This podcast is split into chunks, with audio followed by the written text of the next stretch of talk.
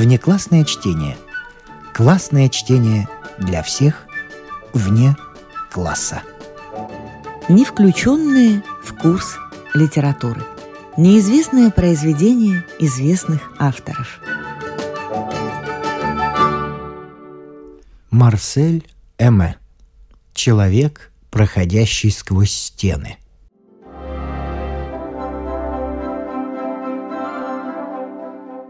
На Монмартре, в четвертом этаже дома 75 БИС по улице Оршан, жил-был замечательный человек по фамилии Дютиель.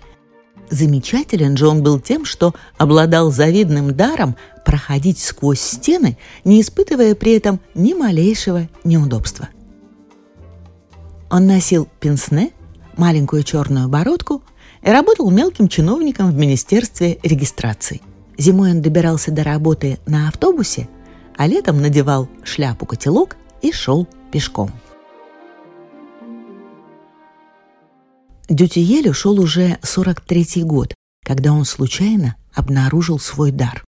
Однажды вечером, когда он находился в передней своей крохотной холостяцкой квартирке, неожиданно погас свет. Дютиель двинулся наугад в темноте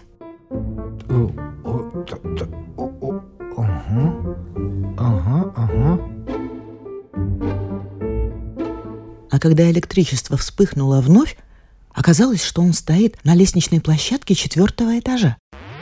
О,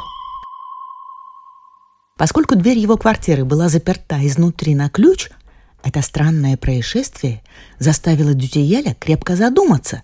А несмотря на доводы рассудка, он решил вернуться к себе точно так же, как и вышел. То есть сквозь стену. о, Однако эта поразительная способность, так мало отвечающая его устремлениям, не переставала его тревожить.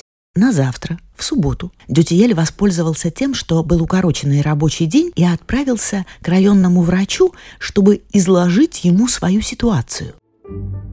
господин доктор, я хотел вам сказать, что со мной происходят какие-то невероятные вещи. Это невероятное происшествие. Сейчас я вам расскажу.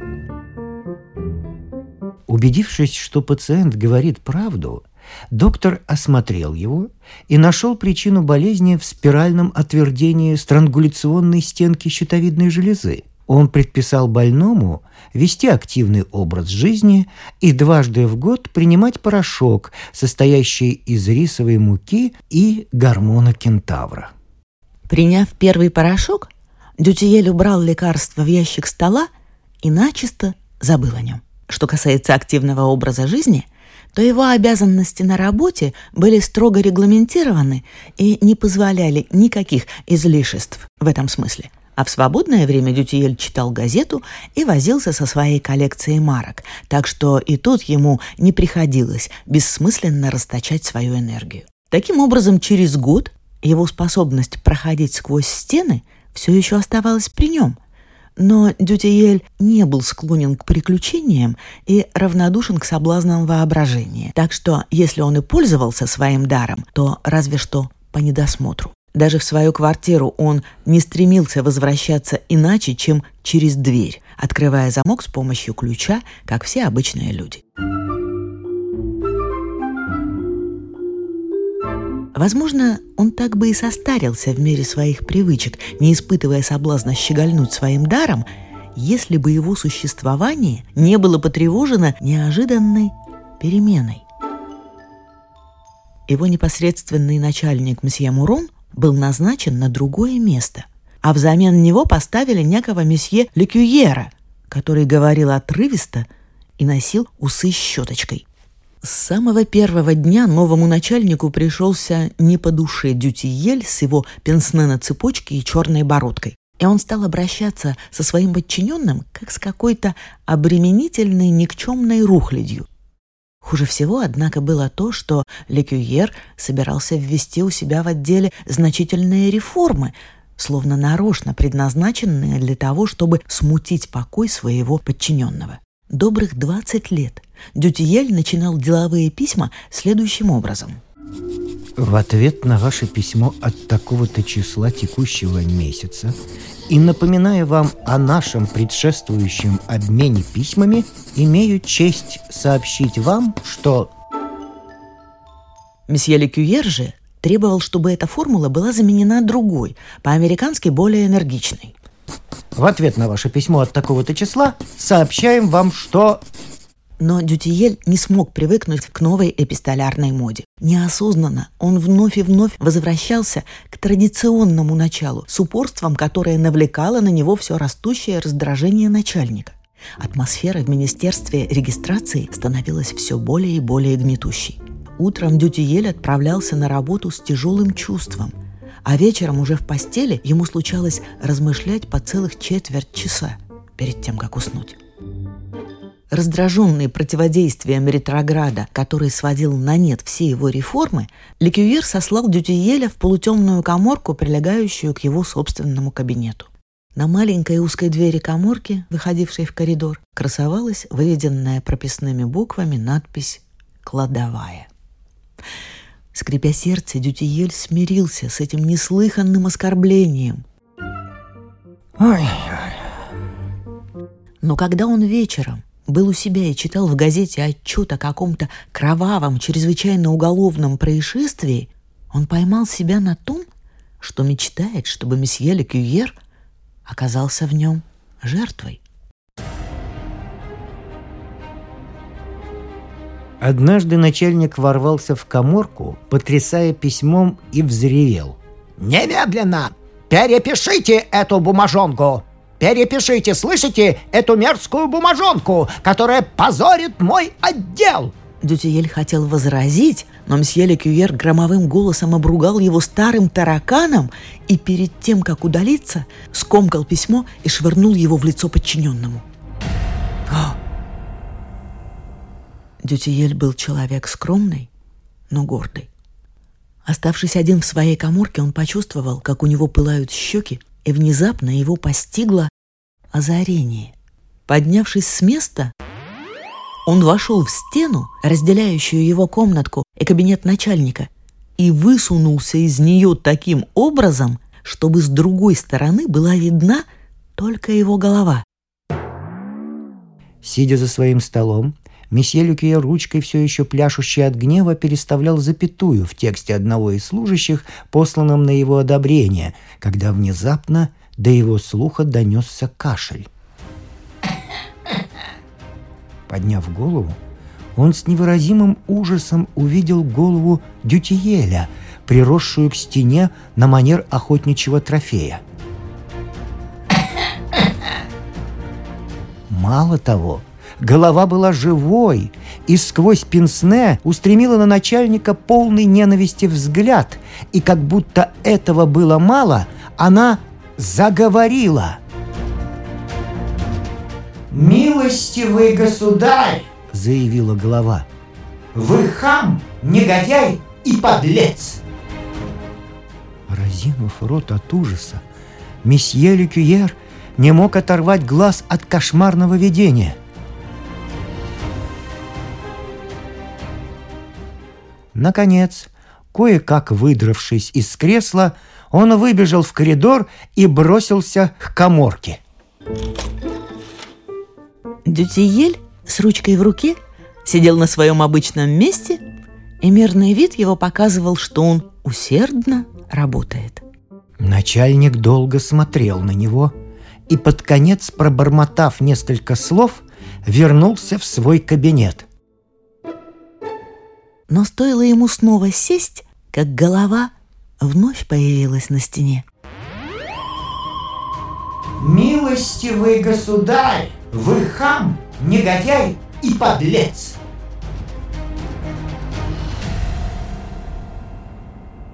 Только за этот день кошмарная голова появилась на стене 23 раза. И в последующие дни ее визиты лишь участились. Дютиель, которому эта игра пришлась по вкусу, уже не довольствовался тем, что обличал шефа. Голова произносила темные угрозы. К примеру, вещала загробным голосом, перемежающимся демоническим смехом. Гару, гару! Волк! оборотень. Стоит такой мороз, что у сосульки хвост замерз. Слыша это, бедный начальник становился бледнее и начинал задыхаться. Его волосы поднимались на голове дыбом, а по спине тек ужасающий холодный пот.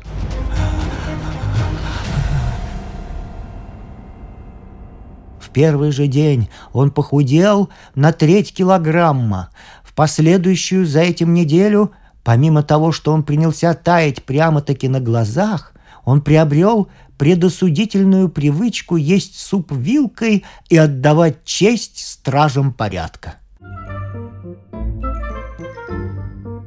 В начале второй недели к нему на квартиру прибыли санитары и отвезли месье Люкьера в психиатрическую больницу.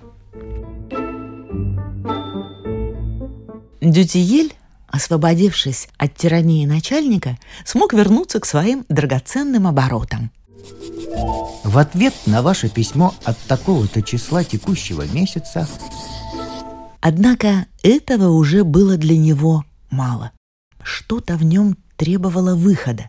Какая-то новая, властная потребность, которая была не более не менее как потребность проходить сквозь стены. Разумеется, он мог заниматься этим с легкостью, к примеру, у себя дома, и действительно, он не применул воспользоваться этой возможностью. Однако человек, обладающий блестящими способностями, начинает чувствовать себя несчастным, если ему приходится все время использовать их в посредственных целях. Проходить сквозь стены не могло быть целью само по себе. Это была лишь отправная точка приключения, которая требовала продолжения, развития, в конечном счете награды – Дютиель прекрасно понимал это. Он чувствовал в себе жажду расширения, растущее желание проявить себя и превзойти себя же, и еще что-то вроде ностальгии, похожей на призыв с той стороны стены. К несчастью, как раз определенной цели ему и не хватало. В ее поисках он обратился к газете – и в первую очередь к разделам о политике и спорте, которые представлялись ему наиболее достойными сферами действия.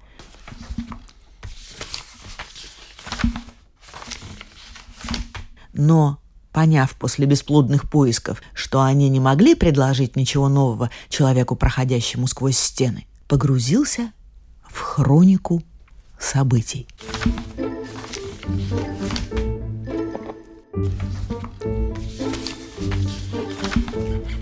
Вот.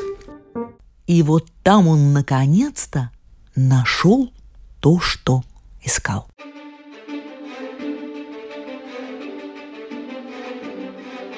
Первое ограбление, предпринятое Дютиелем, случилось в крупном кредитном учреждении на правом берегу Сены. Пройдя сквозь дюжину стен и перегородок, он проник внутрь сейфов, набил карманы банкнотами и, прежде чем уйти, оставил свою роспись красным мелом, выбрав псевдоним Гару-Гару. Фотография этой надписи с лихим росчерком в конце оказалась на завтра во всех газетах. Уже через неделю Гару-Гару приобрел невероятную популярность. Симпатии публики безоговорочно принадлежали этому фантастическому грабителю, который так беззастенчиво дразнил полицию. Каждую ночь Гару-Гару совершал все новые и новые подвиги, от которых страдали либо банки, либо ювелирные магазины, либо богатые обыватели. И в Париже, и в остальной Франции не оставалось ни одной женщины, хоть сколько-нибудь склонной к мечтам, которая не чувствовала бы страстного желания отдаться душой и телом ужасному Гару-Гару. После похищения знаменитого бриллианта Бурдигала и ограбления банка муниципального кредита, которые произошли в одну и ту же неделю, восторг толпы достиг апогея. Министру внутренних дел пришлось отправиться в отставку. И вслед за ним полетел и министр регистрации.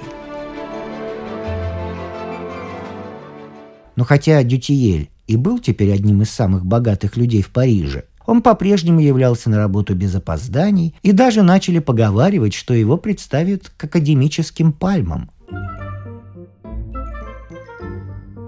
По утрам в Министерстве регистрации он обожал слушать комментарии коллег к новостям о своих подвигах.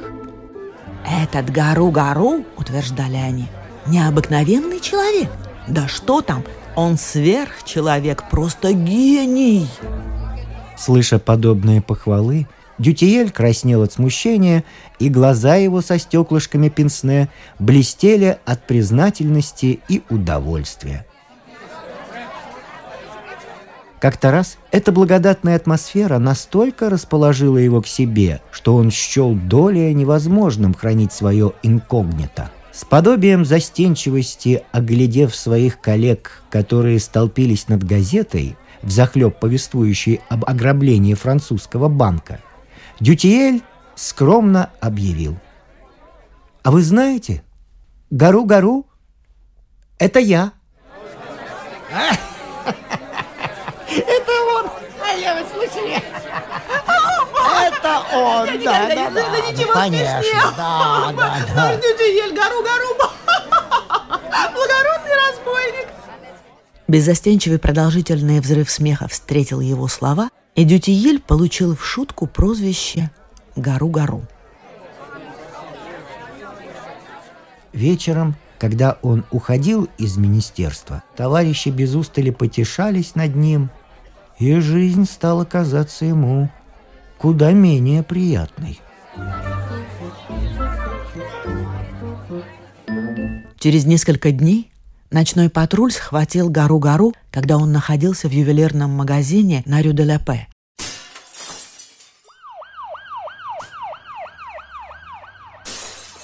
Грабитель оставил свою роспись на кассе и принялся петь пьяную песню, попутно разбивая стеклянные витрины при помощи кубка из массивного золота. Дютиелю было проще простого уйти в стену и скрыться таким образом от полицейских, но все указывало на то, что он хотел быть схваченным, вероятно, с одной единственной целью — поразить воображение своих коллег по работе, недоверие которых так его уязвило. И в самом деле, они были чрезвычайно удивлены, когда на завтра все газеты опубликовали на первой странице фотографию Дютиеля. Они горько сожалели, что не признали вовремя своего гениального товарища, и в честь его стали отпускать маленькие бородки. Некоторые в порыве раскаяния и восхищения зашли даже так далеко, что попытались прикарманить бумажник или фамильные часы своих друзей и знакомых.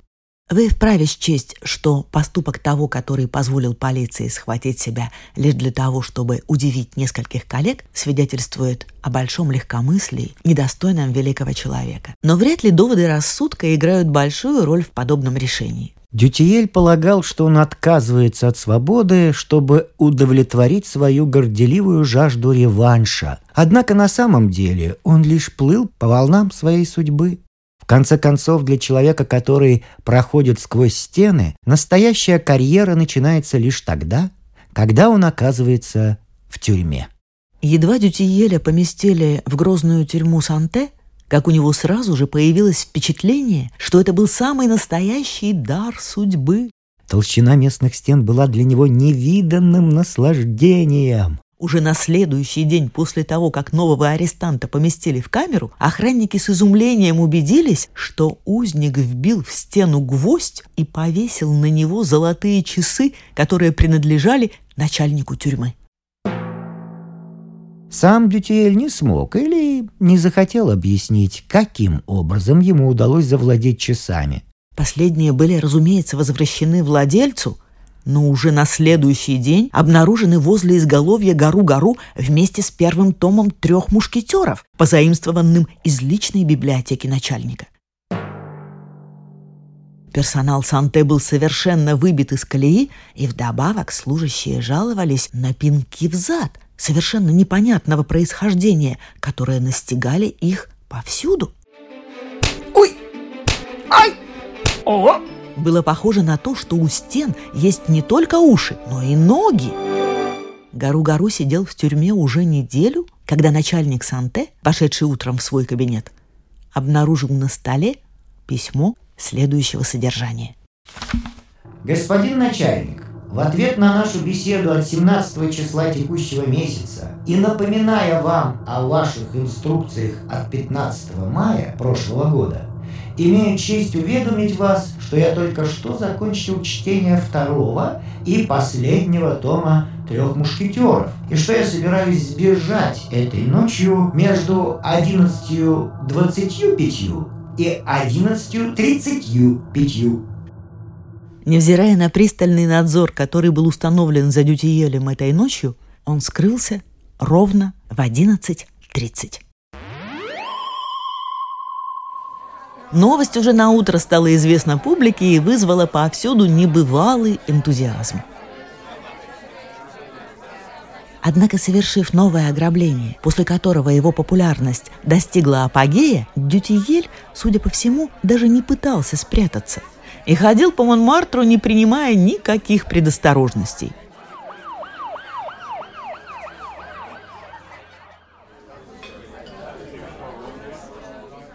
Через три дня после своего побега из тюрьмы он был арестован на улице Каленкура, где в кафе «Мечта» незадолго до полудня попивал белое вино лимонного цвета со своими друзьями.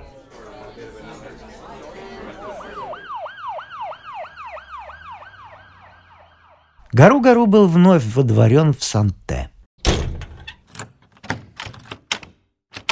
На сей раз его заперли на три замка в мрачный карцер, что, впрочем, не помешало ему удрать в тот же вечер и водвориться в квартире начальника тюрьмы, в комнате, предназначенной для гостей.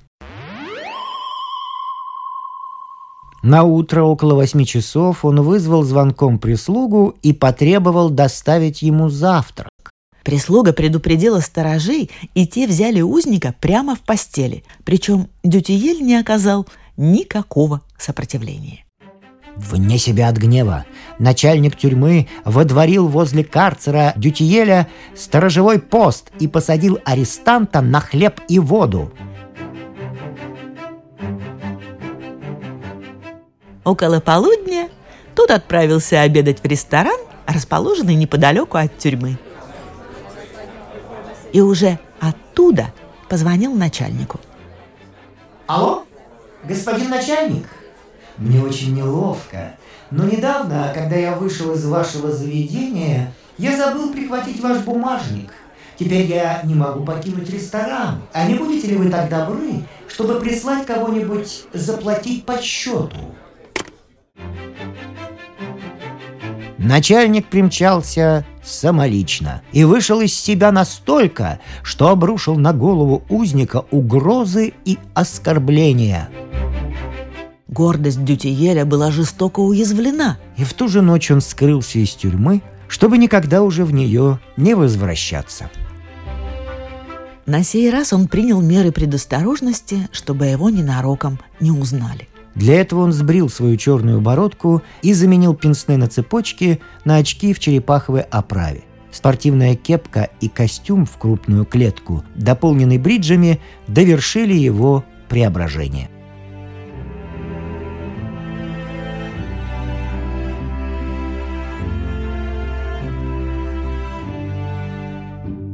Он устроился в маленькой квартирке на авеню Жюно, куда еще до своего первого ареста сумел перевести часть обстановки и вещи, которыми он более всего дорожил. Слава уже начала утомлять его, а после того, как он побывал в Санте, ему уже не так нравилось проходить сквозь стены. Самые толстые из них, самые величавые, казались ему теперь не более чем ширмами и он мечтал забраться в самое сердце какой-нибудь громадной пирамиды. Таким образом, он вынашивал план путешествия в Египет и вел вполне пристойную жизнь, посвященную своей коллекции марок, походам в кино и долгим прогулкам по Монмартру.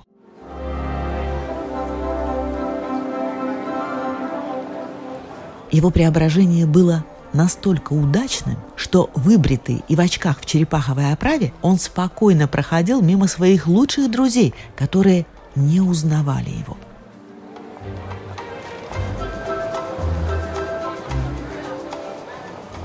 Только художник Жан-Поль, от острого глаза которого не укрылось ни малейшее изменение в облике старого жителя района, сумел таки разоблачить его.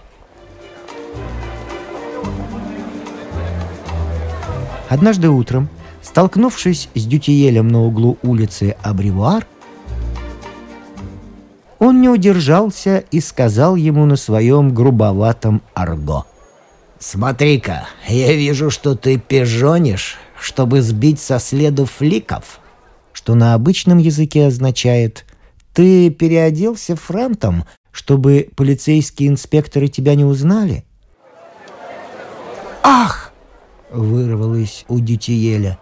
«Ты меня узнал!» Его это встревожило, и он решил ускорить свой отъезд в Египет. Однако в тот же самый день он влюбился в хорошенькую блондинку, которую встретил два раза на улице Лепик с интервалом в четверть часа. Этого было достаточно, чтобы он тотчас же забыл свою коллекцию марок, Египет и пирамиды. Что же до блондинки, то она поглядела на него с большим интересом. Ничто не способно пробудить любопытство в современной женщине вернее, чем бриджи и очки в черепаховой оправе. Человек, одетый подобным образом, смахивает на кинушника и вызывает мечты о коктейлях и калифорнийских ночах. К несчастью, красавица, как сообщил Дютиелю Жан-Поль, была замужем за ревнивым грубияном. Недоверчивый муж, который сам себе ни в чем не отказывал, регулярно оставлял свою жену одну между десятью вечера и четырьмя утра. Но прежде чем покинуть дом, закрывал ее в спальне на два оборота ключа, предварительно удостоверившись, что все ставни заперты на висячие замки.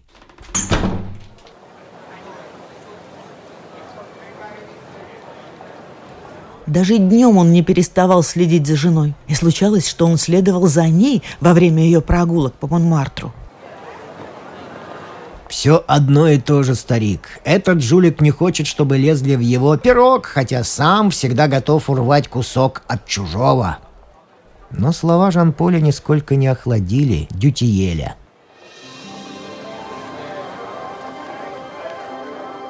На следующий день, встретив красавицу на улице Талазе, он последовал за ней в молочную лавку, и пока она ждала, когда ее обслужат, сказал ей, что любит ее со всем уважением, что знает о мерзком муже, о двери, запертой на ключ, и о ставнях, но что, несмотря на все это, будет у нее в спальне в тот же вечер.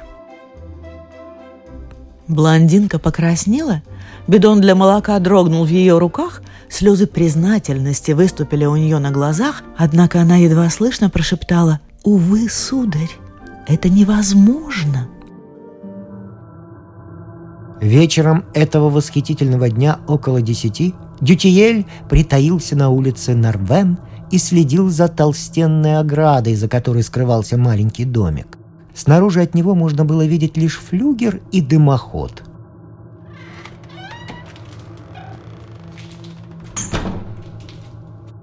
Тут в стене отворилась дверь, из которой вышел человек. Тщательно заперев ее на ключ, он направился к улице Жюно.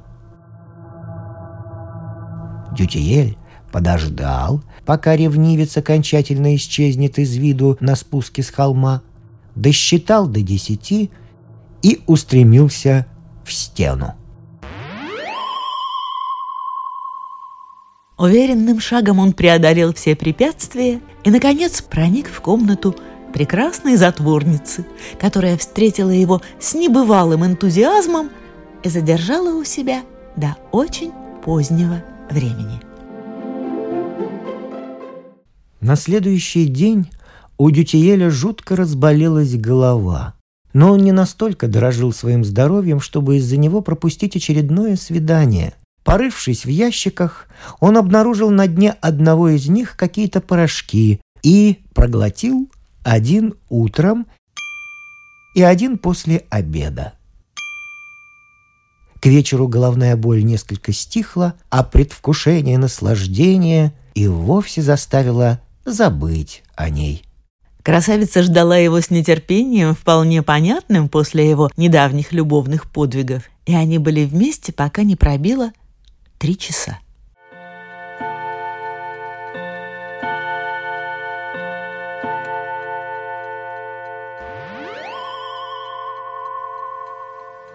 Уходя сквозь стены, Дютиель почувствовал неприятное стеснение в ногах и плечах, но не придал ему значения. Лишь проходя сквозь стену ограды, он четко ощутил ее сопротивление. «Вот что-то... Ой, а...» Ему казалось, что он движется сквозь толщу чего-то жидкого, что становилось все более вязким и уплотнялось с каждым мгновением. А, что? Как? Где это? А, о, о, С трудом протиснувшись всем телом внутрь стены, он заметил, что не может двигаться дальше, и с ужасом вспомнил о двух порошках, которые принял накануне.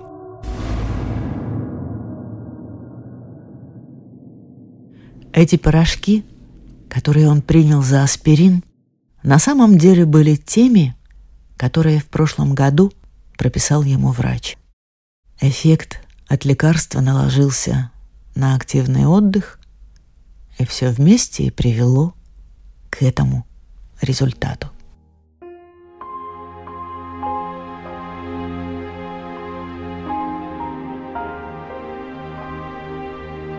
Дютиель словно застыл внутри стены.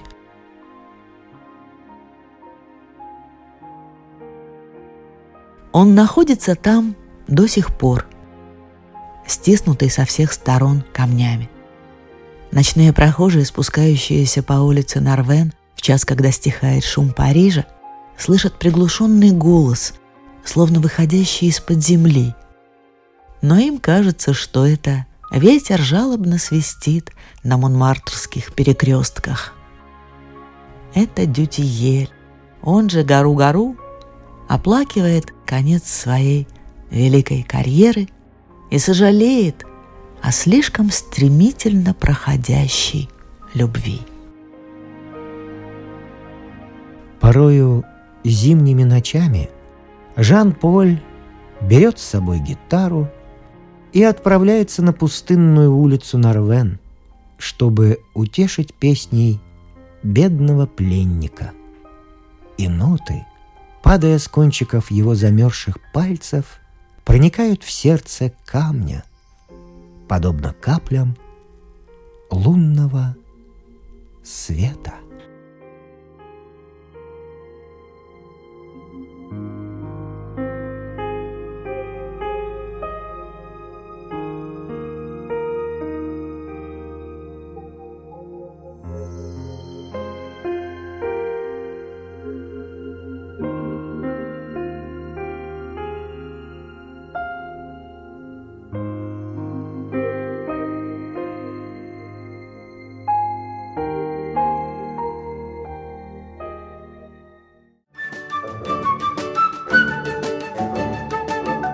Внеклассное чтение.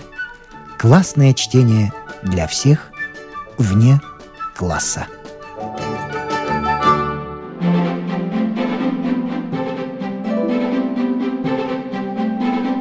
С вами прощаются актеры Наталья Щеглова и Вадим Гросман. Слушайте нас в Spotify, на платформах CastBox, Яндекс.Музыка, Apple Podcast и других. Самых маленьких слушателей мы приглашаем побывать в гостях у книжки. Подкаст Латвийского радио 4. А для тех, кого интересует наша женская роль в истории, в подкасте Латвийского радио 4 звучат истории на манжетах.